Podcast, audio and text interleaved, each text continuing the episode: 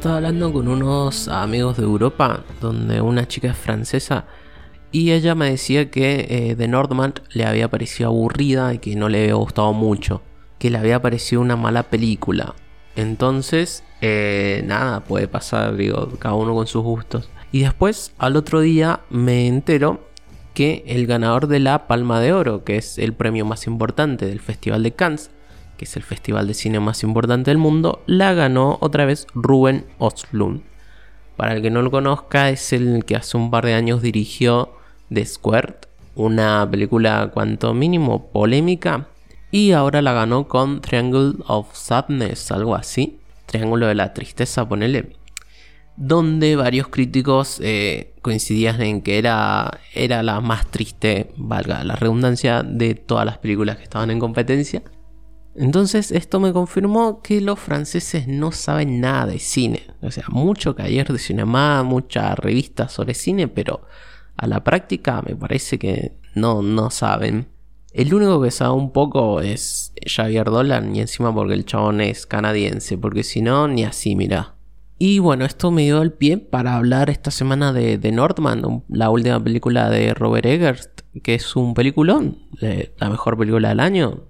Ahí, entre el primer o segundo puesto, capaz. Eh, no, también vi que a medida que pasan las semanas, a The Northman, en Twitter más que nada, bueno, que es la red social que más uso, es como que cada vez la gente dice que le pareció aburrida o que no le gusta o que se decepcionó Robert.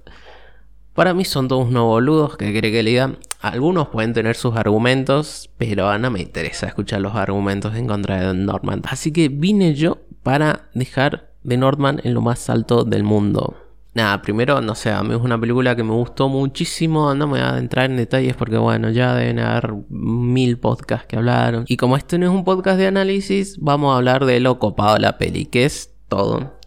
O sea, ¿cómo se ve esa película? Lo que es la fotografía es una locura, boludo. O sea, ¿cómo se nota que está filmado en locaciones reales? porque se ve hermoso todo. Obviamente tiene un par de cromas porque bueno, el contexto de la Valkyria volando capaz que no se podía hacer con cables, pero eh, es muy bueno. Tipo, se ve hermoso. Yo me la vi dos veces en el cine y, es una locura. Eh, después lo que es el diseño de sonido también me parece un montón, que es es, genial. Tipo, ver, por eso esta película, o la, todas las películas de Robert Eggers son para verlas en cine, porque son geniales todas. Esta creo que es la que más me gusta junto con eh, The Witch. Creo que las dos me gustaron muchísimo.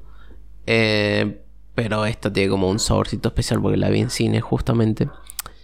Y la gente en el cine salía bastante confundida porque, bueno, a ver, todo el mundo esperaba que fuera un capítulo de Netflix de vikingos de dos horas y claramente no lo es, claramente es algo mucho mejor. Pero bueno, no vamos a comparar una película con una serie, por lo menos no hoy. Después, eh, creo que a la gente que le gusta a Robert Eggers le gustó la película puede tener sus reparos, pero también eh, vi un par que les ha gustado sus dos películas anteriores y, dijeron que estará mala, que, que nada, para... no sé, a esos boludos eh, no le voy a dar cabida.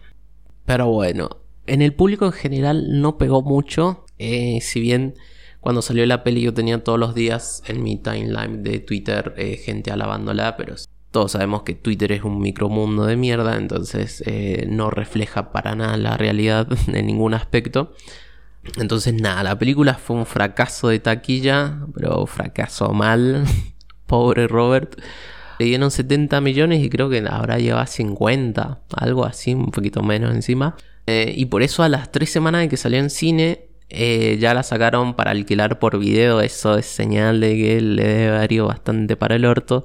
Y además, justo una semana después de su estreno, se estrena Doctor Strange. Y bueno, mucho no se podía hacer. Pero nada, una lástima porque capaz que probablemente no le den nunca más esa plata a Robert Eggers para hacer una peli. Pero sí, seguramente va a volver a lo que son sus inicios, películas de 3, 4, 5 millones y tirando. Y bueno, recién dije que se estrenó la nueva San Raimi de Marvel, Doctor Strange. ¿Y qué decir de esa película? en realidad, bah, no sé tanto porque todavía no la veo. Estamos acá primeros días de junio y todavía no me la veo. Pero ¿para qué? Si ya sé que va a estar tres meses más en el cine y que nada, la pudiera ver hasta en diciembre esa película. Eh, pero nada, ya sé todo, ya sé quién aparece, ya sé quién no aparece, ya sé por qué los fans se enojaron, ya sé por qué los fans la amaron. Pero nada, tengo pendiente de ver la mejor película de Marvel hasta el momento. Aunque hasta el mes que viene que salga Thor, que esa sí es la mejor película de Marvel definitivamente pero no saben la que se está filmando ahora, que dicen que es la mejor película de Marvel, que unas batallas increíbles. Qué suerte que tienen los fanáticos de Marvel, que cada dos, tres meses se estrena la mejor película y cada un mes la mejor serie. es como que qué buen, qué, qué buen momento para ser fanático de Marvel. Eh, ojalá yo también recibir un sobre. Pero eh, nada, no voy a hablar mucho de esa peli porque claramente no la vi. No tengo muchísimo más interés en gastar mi plata Capaz que si me sobra alguna entrada Cinefan en algún mes la voy a ver. Em, pero nada, muy triste me parece todo. Lo que sí me vi es el peso del talento en cine. Esta película donde Nicolas Cage hace de sí mismo, que me pareció un cago de risa. Es, genial esa peli como comedia. La dirige Tom Gormican. Eh, no sé, que tiene una película de hace 8 años con Zac Efron y el flaco de Creed y gente. La pregunta es acá, ¿por qué ese tipo tardó 8 años en hacer otra película? Bueno, no se sabe. Pero nada, esta, el peso del talento, eh, me gustó bastante. hace mucho no me cagaba de risa tanto en una sala de cine. Eh, ya a esta altura ya creo que ya no está más, eh, pero pronto seguro a aparecer en Torrent y la súper recomiendo porque está buena. Tiene una secuencia donde los flacos se meten ácido y creo que es lo más divertido que ven mucho tiempo, boludo. Fue genial ver eso en el cine. Pero además, no sé, tiene su cuota de acción, de boludeces, así que, está buena. Y, y nada, la, recomiendo para cuando aparezca. Y otra peli que también quería hablar que vi en el cine, eh, que me decepcionó un poquito, porque también iba con las expectativas muy arriba, como de Nordman, salvo que esa peli eh, las cumplió y hasta las pasó. Bueno, con The Medium me pasó un poco lo contrario, porque eh, está en torrent desde el año pasado eh, y la tengo descargada desde enero más o menos. Pero me la estaba guardando para verla en el cine porque pensaba que iba a ser la mejor experiencia de mi vida. Eh, y no lo fue tanto. si bien como película de terror está muy bien, utiliza este, formato de, que como un falso documental, tipo al estilo phone footage, esa, esa cosa. Donde por ahí hay cositas que no me cerraban, como en todas las películas del mundo, eh, con este formato. Pero nada, en líneas generales está muy buena, me gustó. Me gustaron mucho que está cargada de detalles esta película. Eh, no sé, el sentido de que le hagan sopa al perrito donde la dueña es la que vende carne eh, de perro. Nada, esas boludeces. Pero nada, no, no sé realmente qué me esperaba sobre esta película, pero le faltó algo. O sea, ni siquiera sabía que era un phone footage. Yo pensaba que, no sé, no sé qué me esperaba. Eh, pero está buena, qué sé yo, no, no te voy a decir una mala película ni en pedo. Eh, tiene un parte donde el suspenso se maneja muy bien. Es algo que, que los tailandeses saben. Arre que no me he visto ninguna película antes, pero nada, supongo que supongo que todo ese tema oriental saben hacer cositas buenas. La recomiendo y me gustó haberla visto en el cine porque creo que mejoró mi experiencia que lo hubiera visto en mi casa como con cualquier otra película. Y nada, y como estoy viendo que este podcast se me está quedando extremadamente corto, voy a hablar de una peli que me vi por primera vez la semana pasada, que es eh, Good Will Hunting, de Gus Van Sant. Película. Tenía miedo de, de, verla porque creía que iba a ser muy eh, la sociedad de los poetas muertos, esa no me gustó tanto. Igual la vi hace un par de años. Em, le tengo que pegar una revisión. Pero esa peli no me había gustado mucho. Entonces creía que esta iba a ser muy parecida. Porque el póster del chabón con el eh, Robin Williams y qué sé yo. Y bueno, y me re sorprendió por dónde fue la película. Donde el protagonista, eh, este, el que hace Matt Damon, es un chabón con muchísimos problemas para relacionarse, eh, con miedo al compromiso Básicamente un, un hombre un flaco de hoy en día en el año 2022, solamente que sin el, la facha, sin la inteligencia, sin la fuerza que tenía en ese momento Matt Damon. Pero nada, en sí, bueno, la peli eh, me, me, emocionó un poquito. O sea, tiene cositas muy, muy bonitas, por así decirlo. Eh, y además Gus Van Sant, eh, bueno, ¿qué, ¿qué, decir de Gus Van Sant? En realidad es un director medio raro. Igual, tiene lo que es eh, Private Idaho, entonces, bueno, se le perdona todo. Se le perdona ese remake de mierda que hizo de Psicosis. Y bueno, tiene muchísimas películas medias raras, eh, donde es un director que se agradece que exista, que haya existido en realidad en los 90, 2000. Aunque en realidad no sé mucho si sigue haciendo películas, pero bueno, no sé. Y eh, me sorprendió que los guionistas hayan sido Ben Affleck y Matt Damon. O sea, ¿cómo es que en el año 1997 escribieron este guion, hicieron una película, ganaron todo y los flacos después nunca más no te escribieron nada. Tipo, para mí acá hubo lado de guita. O sea, si bien después Ben Affleck hizo algo y también ganó no sé qué giladas, pero no sé si hicieron mucho más los dos como escritores, sino que se dedicaron más que nada a ser actores.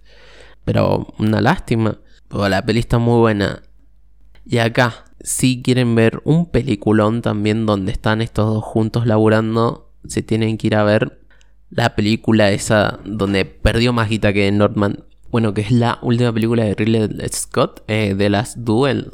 Que es un peliculón. Todo lo que dicen que esa peli es mala, son todos unos boludos también, como los que no les gusta de Northman. Son alérgicos a las espadas, ustedes, evidentemente. No, de las Duel, esta me, la vi en el cine también. Eh, así que yo aporté mi granito para que Ridley Scott siguiera haciendo películas. Eh, y en sala se disfrutó un montón.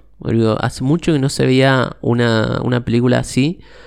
Eh, donde haya espadas, arcos y peleas eh, en la gran pantalla. Bueno, después salió Norman, pero bueno. Recuerdo que cuando salió eh, muchos decían que, rompía con lo que es el punto de vista en el cine y no sé qué boludeces. pero que nada, me chupan la pi. Vos disfrutás de que Matt Damon y Adam Driver se caen a piñas. Eh, disfrutá de las actuaciones de todos, que es. Eh, la rompen actuando. Judy Comer, eh, no sé cómo se pronuncia bien su nombre, también la rompen la actuación. Entonces, ¿vale la pena únicamente eh, por las actuaciones y las peleas? Sí. Pero después te encontrás a un película. Así que, nada, esa. Véanla Está en Torrent hace mil, así que si quieren ver una buena peli épica con una dirección piola y con espadas eh, y con sangre y con de todo, eh, se ven esa. Y después hacen doble feature con The House of Gucci, que la sacó con que dos meses de diferencia eh, por todo el tema de COVID vigilada. Sobre todo para decir que de las Duel me gustó más que The House of Gucci. Y House of Gucci em, me gustó también. Para mí la mejor del año pasado de él es eh, de las Duel. Así que nada, hoy hablé de mil películas, hablé de ninguna a la vez, como bien caracteriza este podcast donde te digo si una peli está piola o no está tan piola. Y nada, si te gustó, compartilo. Que compartíselo a un amigo que no le haya gustado de las Duel o, de Nordman y decirle, mira, sos un boludo. Eh, y bueno, la aclaración de que no se tomen todo en serio lo que digo, es, creo que está un poquito de más. Así que no sean tan boludos de tomarse las cosas que digo en serio, porque nada, este podcast existe para detectar boludos. Y si te enojaste, sos uno de ellos. Así que nada, capaz eh, no tarde tanto ahora para sacar un nuevo capítulo. Capaz sí, no sé. Seguime en Twitter, arroba fincheriame. Nos vemos.